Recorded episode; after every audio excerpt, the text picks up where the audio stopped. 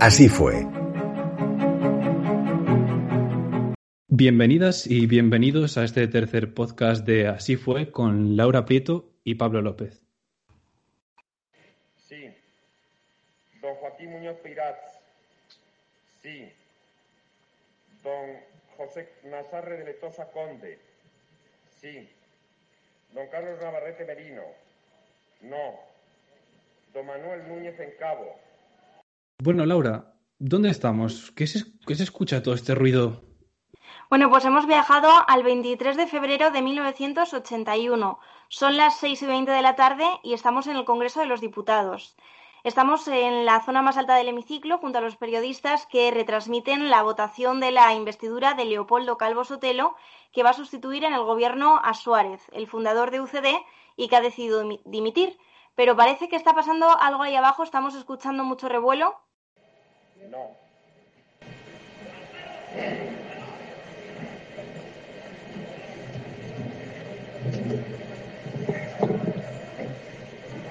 ¡Quiete todo el mundo!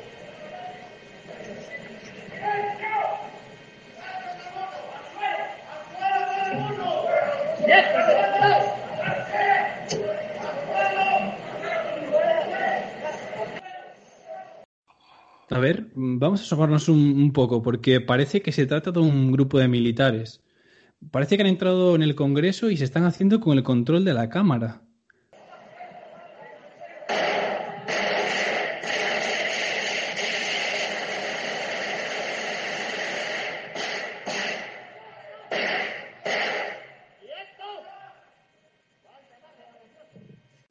Tras los disparos, todos los diputados se han escondido debajo de sus sillones. Bueno, todos no, porque fíjate bien, vemos como Santiago Carrillo, el líder del Partido Comunista, Gutiérrez Mellado, el teniente general del Ejército de Tierra, y Suárez, que hoy, como decíamos, asistía a la toma de posesión de su sucesor, se mantienen en su sitio firmes y parece que con ellos el golpe ni va ni viene. Bueno, pero fíjate que el teniente Mellado, que creo que por rango es el militar con mayor graduación en la sala, además de ser vicepresidente, eh, ya le hemos visto hace unos momentos enfrentarse a los golpistas. Eh, hay que tener en cuenta que no solo es su superior en términos militares, sino que unos disparos a este señor yo creo que no le revuelven el estómago. Eh, pues no, claro, de hecho ha tenido que convencerle Suárez de que se siente. Además, fíjate que vemos cómo se llevan a una mujer, eh, parece que está saliendo del hemiciclo y que es una diputada que, está embarazada y de momento es la única que consigue salir de aquí, de, este hemiciclo que está siendo tomado por, por, parece, militares y guardias civiles.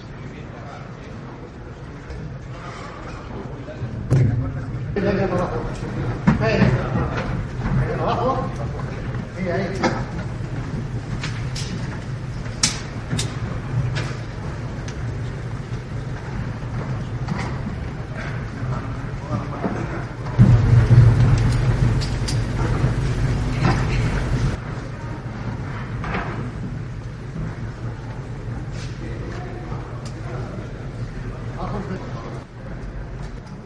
Vemos, además, estamos viendo que, suben por aquí, donde estamos nosotros, en la zona de, de, los periodistas, pero de los que están con las cámaras de televisión, los guardias civiles, que parece que están apagando concretamente estas cámaras. Y tenemos aquí a nuestro lado a los dos encargados de filmar la sesión, a los dos Manueles. Y bueno, veo que uno eh, está haciendo algo raro con los carretes. Mírale que, que parece que se está como escondiendo eh, en el pantalón uno de esos carretes. Eh, espero que no le pillen.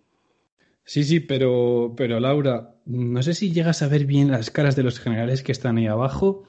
A ver, fíjate bien, porque ese hombre al que escuchábamos gritar hace unos minutos, yo creo que ya lo habíamos visto antes. A mí algo me suena. Creo, y lo digo desde la lejanía, creo que es Antonio Tejero, un ex guardia civil que ha llegado a ser teniente coronel y que, si no me equivoco, ya en 1979 había intentado dar otro golpe de Estado, que parece que es lo que estamos viviendo. Fue la que se denominó Operación Galaxia. Buenas tardes. No va a ocurrir nada, pero vamos a esperar un momento a que venga la autoridad militar competente para disponer lo que tenga que ser y lo que él mismo diga a todos nosotros. O estén tranquilos. No sé si esto será cuestión de un cuarto de hora, 20 minutos, media hora. Me imagino que no más tiempo. Y la autoridad que hay competente, militar por supuesto, será la que determine qué es lo que va a ocurrir. Por supuesto que no pasará nada. Ustedes todos tranquilos. Aquí se ha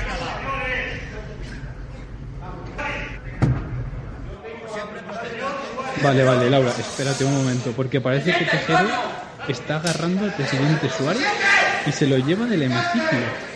Yo no, no me creo lo que está pasando. Ahora parece que se están llevando al vicepresidente también, a Gutiérrez Mellado y a otros cuatro más. Sí, se está poniendo la cosa aún más tensa. Ahora parece que, que, están saliendo escoltados por los militares así de lejos. Parece que es Felipe González, el líder del PSOE, su vicesecretario Alfonso Guerra, Carrillo, que le tienen que tener ganas eh, estos golpistas, y Agustín eh, Rodríguez Sagún, creo que lo estoy viendo. Y eh, yo, permíteme que te pregunte, pero estoy un poco perdido. ¿Quién es este último? ¿Quién es Agustín Rodríguez? Bueno, pues es el, el menos mediático de, de, los cuatro y se trata del presidente general de UCD y de nada más y nada menos que el ministro de Defensa. Vamos a intentar, si te parece, porque bueno, eh, se han llevado ya las cámaras, eh, están saliendo del hemiciclo los periodistas, vamos a movernos un poco a ver qué ha pasado con estos diputados y a ver si nos enteramos de que están tramando estos guardias civiles. Venga, vámonos porque al final vamos a acabar tú y yo mal. Mira, parece que se escucha ahí hacia el fondo una radio. Creo que están diciendo que el teniente general Mirán del Bosch ha declarado el estado de excepción en Valencia y que hay carros de combate circulando por toda la ciudad. Esto parece que al final incluso puede salir adelante el golpe. Yo estoy que no me lo creo. Bueno, a ver, la noticia, eh, un estado de excepción en Valencia, ojo, pero bueno, vete a saber qué pasa, porque como bien has dicho antes, este no es el primer golpe que intentan dar los militares. Y es que, claro, ya les costó a la idea, hace, ya les costó hacerse a la idea de este cambio de régimen eh, y hay un gran malestar en el ejército, sobre todo desde que en 1967 eh, 77 se, se, legaliza el Partido Comunista. De todas formas, la, Operación Galaxia, como has dicho antes, fue un fracaso y, y bueno, este golpe de Estado parece que también está liderado por Tejero. Es que, claro, eh, tenemos que recordar para aquellos que estéis un poco despistados que estamos en, en, el 81, con la democracia recién nacida prácticamente. Estamos, parece que viviendo una crisis tremenda con este nuevo intento de golpe de Estado. No sabemos cómo acabará. ETA con la vista puesta en estos guardias civiles, el debate de las autonomías, eh, muchos cambios y muy de golpe. Que no todos le sientan igual de bien, eso parece. Vamos a entrar en esta sala que creo que está escuchando, que creo que estoy escuchando a Soles hablar. Eh, lo mismo les han metido aquí. Sí, eso, eso parece. A ver si conseguimos entrar porque, bueno, está el Congreso abarrotado. Yo creo que hay al menos 200 guardias civiles y un gran revuelo. Pero mira, yo les estoy viendo ya. Fíjate, además, eh, qué, qué personas más distintas reunidas en esta sala. De, de, Carrillo a Suárez, un hombre tan católico eh, con, con el líder del Partido Comunista. Bueno, y es que estos dos personajes tienen ya una, historia, una interhistoria de sus espaldas. Carrillo, que ha vivido la guerra civil y ha estado muchísimas veces encarcelado y huyendo, evidentemente, de la represión franquista, ve a estos guardias civiles y es que, claro, ni tose. Y eso que. Mira que él es comunista y seguramente la primera persona que tienen como objetivo todos estos golpistas de por aquí. Si no, no entiendo a quién otra persona podrían tenerle más ganas. Por otro lado, como estabas diciendo, también tendremos a Suárez, que con su grandilocuencia eh, ha conseguido liderar la transición y yo creo que no va a dejar que le tiren para atrás lo que acaba de conseguir. Eh, no, claro que no. Mira, vamos a irnos un momentito al bar del Congreso, que parece que se oye ambiente por allí. Pero, pero ¿esto qué es? Pero si parece una verbena, botella para arriba y botella para abajo. Pero bueno, vaya forma de dar un golpe de estado es este, ¿no? Sí, sí, vamos, estamos eh, viendo a los guardias civiles que deben estar nerviosos y, y, se están intentando calmar aquí en la cafetería del Congreso. Pero es que llevamos ya unas cuantas horas de golpe, se nos está haciendo de noche y ni 15 minutos ni 20 que nos decían en ese comunicado que iba a tardar en llegar la autoridad militar. Bueno, creo que, que si te fijas, aquel militar, creo que es el general Alfonso Armada, si no me equivoco, está hablando con Tejero no parece muy contento Tejero, la verdad. Armada yo creo que le veo que lleva una hoja encima y parece que le está leyendo como una especie de lista, no sé si será una lista de nombres. Puede que den incluso un gobierno alternativo al que se iba a formar a continuación hace escasas horas. Sí, yo, yo tampoco veo muy contento a Tejero. Creo que se está yendo eh, bastante enfadado. Eh, le veo como eh, recibiendo una llamada de teléfono y pues sí, podemos deducir que, Alfonso Armada ha venido al menos a, proponerle una alternativa al golpe de Estado porque le hemos visto entrar de fuera del Congreso, no era uno de los asaltantes. Mira, yo creo que allí hay una televisión aún encendida. Estoy escuchando algo.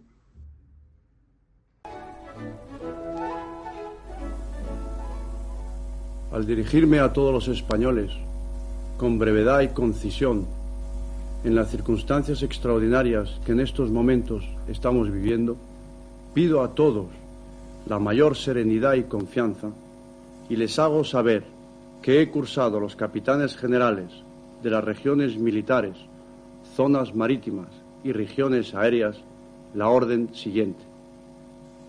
Ante la situación creada por los sucesos desarrollados en el Palacio del Congreso y para evitar cualquier posible confusión, confirmo que he ordenado a las autoridades civiles y a la Junta de Jefes de Estado Mayor que tomen todas las medidas necesarias para mantener el orden constitucional dentro de la legalidad vigente.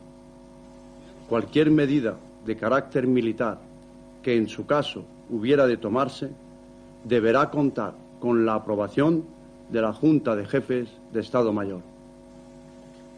La corona símbolo de la permanencia y unidad de la patria, no puede tolerar en forma alguna acciones o actitudes de personas que pretendan interrumpir por la fuerza el proceso democrático que la Constitución votada por el pueblo español determinó en su día a través de referéndum.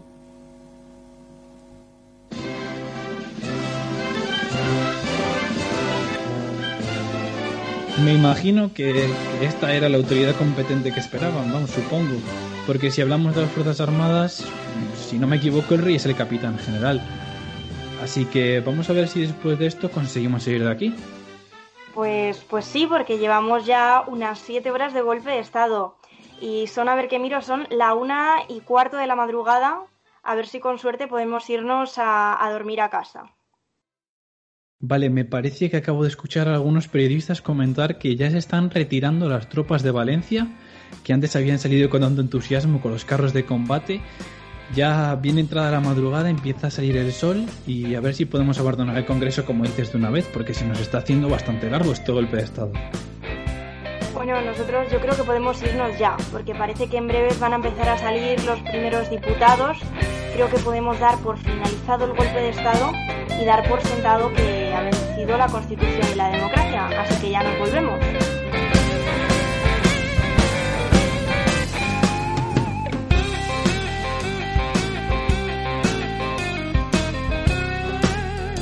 Pues nada. Entonces, eh, ¿qué pasó después de todo esto que acabamos de presenciar? Pues bueno, ya, ya de vuelta a, nuestra normalidad. Eh, Fíjate que hemos hablado de Tejero, de Armada, acabamos de, ver cómo se volvían a su base los tanques de Valencia y es que allí se declaró el estado de excepción y se encontraba Milán del Bosch, que no le hemos nombrado, pero seguro que es un nombre que, que te suena también. Sí, mm, es un militar, evidentemente, un teniente general del ejército de tierra y yo creo que me suena porque tuvo una larga tradición familiar pues en cuanto a este aspecto militar y de hecho también, no sé si le tendrá algo de Inquina Carrillo porque participó en la División Azul de la Segunda Guerra Mundial. Sí, sí, seguro que sí. Inquina Carrillo lo tenían, mm, seguro que los 200 que estaban allí dentro, pero efectivamente eh, es además una figura importantísima, uno de los tres protagonistas eh, del golpe del 23F. Y estos tres, Armada, Tejero y Milán del Bots, fueron los que mayores penas de prisión se llevaron porque después de lo que acaba de pasar, de esto que acabamos de ver, ¿cómo te imaginas que fueron los juicios? A ver, yo creo que como decías, Laura, han intentado dar un golpe de Estado, uno de ellos o varios de forma reincidente, ya lo habían intentado con la Operación Galaxia que, hemos hablado antes, Entonces, yo imagino, vamos, eh, han, han, atentado contra la democracia, recién formada, pero contra la democracia al fin y al cabo. Entonces, yo imagino que se llevarán pues unas penas de cárcel pues bastante potentes, imagino. Pues bueno, el único que cumplió eh, su pena de prisión más o menos íntegra fue Tejero, que pasó 15 años en prisión antes de salir en tercer grado y él tenía eh, la pena de rebelión militar, como decías, con agravante. Milán del Bosch y Armada también fueron condenados a, a 30 años, pero ninguno de ellos pasó más de 10. Y el resto de participantes se llevaron unas condenas bastante bajas. En muchos casos, el Tribunal Supremo tuvo que ampliarlas porque los juicios militares fueron una auténtica pantomima. Eh, pantomima. De hecho, Armada en un primer momento tenía una condena de seis años y entre las anécdotas nos encontramos a un fugado que, que se fue a Argentina con papeles importantes que, que, no tenemos sobre el golpe de Estado, sobre la organización que hubo antes del golpe de Estado. Además, eh, parece ser que, que, se han publicado diferentes documentos del CSIT y apuntan que habría incluso personal de inteligencia enrolado en este golpe de, Estado. Parece ser que estos habrían falsificado el motivo por el que, como decías, Miranda del Bosch declara el estado de excepción en Valencia y bajo el pretexto, así muy entre comillas, y acordándose de Carrillo, de que los comunistas iban a tomar Valencia y que incluso habían escoltado varios autobuses de guardias civiles y facilitado teléfonos a los asaltantes. Sí, eh, efectivamente, como dices, pero es que, claro, no podemos dar por cerrada esta historia del 23F esta historia que ya es leyenda porque está cargada de mitos, eh, porque nos faltan documentos, porque nos faltan cintas que se grabaron y que no se han hecho públicas. Eh, esto, este escándalo un poco del CSIT, que siempre ha estado ahí en un murmullo, hemos visto cómo salían los documentos este año, a 40 años, de, 40 años después de que se produjese el golpe de Estado. Eh, es que no, de, de, por ejemplo, los juicios militares, de ese juicio tan polémico del que yo te hablaba, lo único que tenemos son las crónicas periodísticas que hicieron Pilar Urbano y Martín Prieto y bueno, y algunas copias del sumario que circulan y que en su mayoría las filtró eh, el abogado de Tejero. Bueno, como decías, Laura, estamos ya en, en, la normalidad, en nuestro presente, en nuestro 2021, pero es que es cierto que algunas anécdotas que, que hemos visto a lo largo de, de, esta jornada maratoniana de este intento de golpe de Estado, como que una que me ha llamado especialmente la atención, y es que los militares abarrotaron el bar del Congreso, se pusieron a beber, a dejar una cuenta de hasta 7.000 euros, botellas de alcohol, y yo no entiendo nada. Sí, sí, no, no escatimaron en lujos. Eh, esta es una de las anécdotas que hemos conocido este año y, y no la pagaron, la dejaron a, cuenta del Congreso. Y es que un acontecimiento, como decíamos, como el 23F, está cargado de anécdotas. En, ese, mm, eh, en esas horas en las que iban saliendo, que iban a darles de desayunar a los, a los diputados, por ejemplo, se produjo un rifirrafe eh, con el entonces líder de Alianza Popular, con Fraga, que se revolvió en su asiento contra los golpistas, reprochándoles que les habían prometido que iban a dormir en casa. Y se encaró con el mismo, eh, con el mismo tejero, se, se abrió la chaqueta y le dijo, ya no aguanto más, dispara contra mí, prefiero morir con honra que vivir con eh, vilipendio. Y esto ya cuando el golpe de Estado eh, se daba ya por terminado.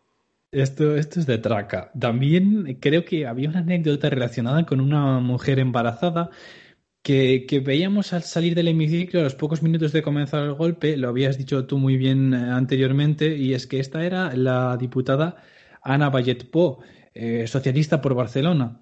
De hecho, eh, las mujeres diputadas abandonaron las, primer, las primeras el hemiciclo a petición de sus compañeros, cosa que hoy no entenderíamos, ¿no? Aunque ellas por solidaridad y dignidad se resistieron en un primer momento y dos de ellas, en concreto María Izquierdo Rojo y Pilar Bravo Castells, eh, no accedieron a abandonar la Cámara. Otra anécdota que se me ocurre. ¿A que no sabes por qué al rey se le llamó elefante blanco? Bueno, pues te iba a decir que porque le gusta mucho ir de safari, pero no, no lo sé, la verdad, y me pillas. Pues he de decir que hay varias teorías, pero desde que hacía nombre de una divinidad, pero podía ser por un local de alterne de abajo de donde entonces estaban los cines Coliseum, eh, al que de joven solía llevar el capitán José Luis Cortina al rey, que antes, bueno, que en ese momento era un príncipe. Bueno, es que hemos visto y hemos escuchado de todo. También nosotros, cuando estábamos allí desde lo alto, donde se sitúan esas cámaras que recopilaron las únicas imágenes que podemos hoy mm, eh, ver de, ese golpe de Estado. Eh, allí estaban con nosotros los periodistas, esos periodistas que con mucha dificultad, como decíamos, consiguieron guardar las cintas. Y es que eh, los, los primeros minutos del golpe, esa primera media hora, no se retransmitió en directo, sino que ese material iba llegando a los estudios de televisión española eh, que no estaba emitiendo eh, en directo eh, la votación, simplemente iba pues haciendo avances, como es habitual. Y además es que los estudios de Prado del Rey fueron tomados también por los golpistas, que, durante horas estuvo retransmitiendo marchas militares por la televisión y la gente en sus casas no sabía qué estaba pasando. Lo único que conocían, la única información que tenían los ciudadanos sobre este golpe de Estado, esta toma del Congreso, la recibían por la, por la radio, que sí que va más rápido siempre. Esta radio que ahora está convertida en podcast, no, lo entenderían los que entonces, eh, claro, ha, cambiado todo mucho, pero bueno, se, se, conoce como la noche de los transistores. Este 23F tuvo un papel muy importante en la radio, eh, con la que hoy nosotros hacemos esta conmemoración del 23F. Y de hecho algo que, me acaba de recordar es que hace unas horas antes de empezar a grabar el programa venía en el coche escuchando La Vida Moderna. Bueno, es un programa, ya conocéis del, imagino, de la SER, pues que está Broncano, que está Ignatius, eh, y hablaban precisamente del 23F. Ha sido una coincidencia totalmente, y hablaban de que, eh, como bien decías tú, Laura, eh, no se había retransmitido en directo en la tele, y la importancia de la radio y la curiosidad de que la radio que estaba allí retransmitiéndolo todo en directo, paradójicamente era la cadena SER. Sí, te iba a decir que eso, que la cadena SER ha hecho también una recopilación de cómo contaron ellos el 23F y, y para nosotros que no lo vivimos, poder escucharlo es impresionante. La policía, la, Guardia Civil entra en estos momentos en el Congreso de los Diputados. Hay un, teniente coronel que con una pistola sube hacia la tribuna. En estos momentos apunta es un guardia civil, está apuntando con la pistola, entran más policías, entran más policías, está apuntando al presidente del Congreso de los Diputados con la pistola y vemos cómo, cómo llega la policía, la policía. No podemos emitir más porque nos están apuntando con la policía. Llevan... Cuidado, ¿eh? No intentes tocar la cámara que te mato, ¿eh? Desenchufa eso. Desenchúfalo. Solo han pasado 20 horas. Afortunadamente ya nos hemos recuperado. Terminamos este informativo felicitando y felicitándonos. Enhorabuena a las agencias Europa Press y EFE, enhorabuena a Televisión y a Radio Nacional, enhorabuena a los periódicos. Todos los periodistas han puesto a la contribución de la noticia lo mejor de su oficio y el más ilusionado interés. Enhorabuena a todos. Hasta aquí el informativo de las 14.30 de la cadena SER. Bueno, ya como conclusión, Laura, eh, debemos decir que, bueno, que después de la jornada que hemos intentado hacer un poquito el, paso por, los diferentes instantes del 23F, el martes, eh, a día de hoy, que es, eh, para nosotros es jueves, el martes se cumplían 40 años del 23F y yo creo que podemos mm, titularlo como el día en el que se venció la libertad, que venció la libertad y la democracia. Con esto nos despedimos eh, hasta el mes que viene y nos vemos en Así fue.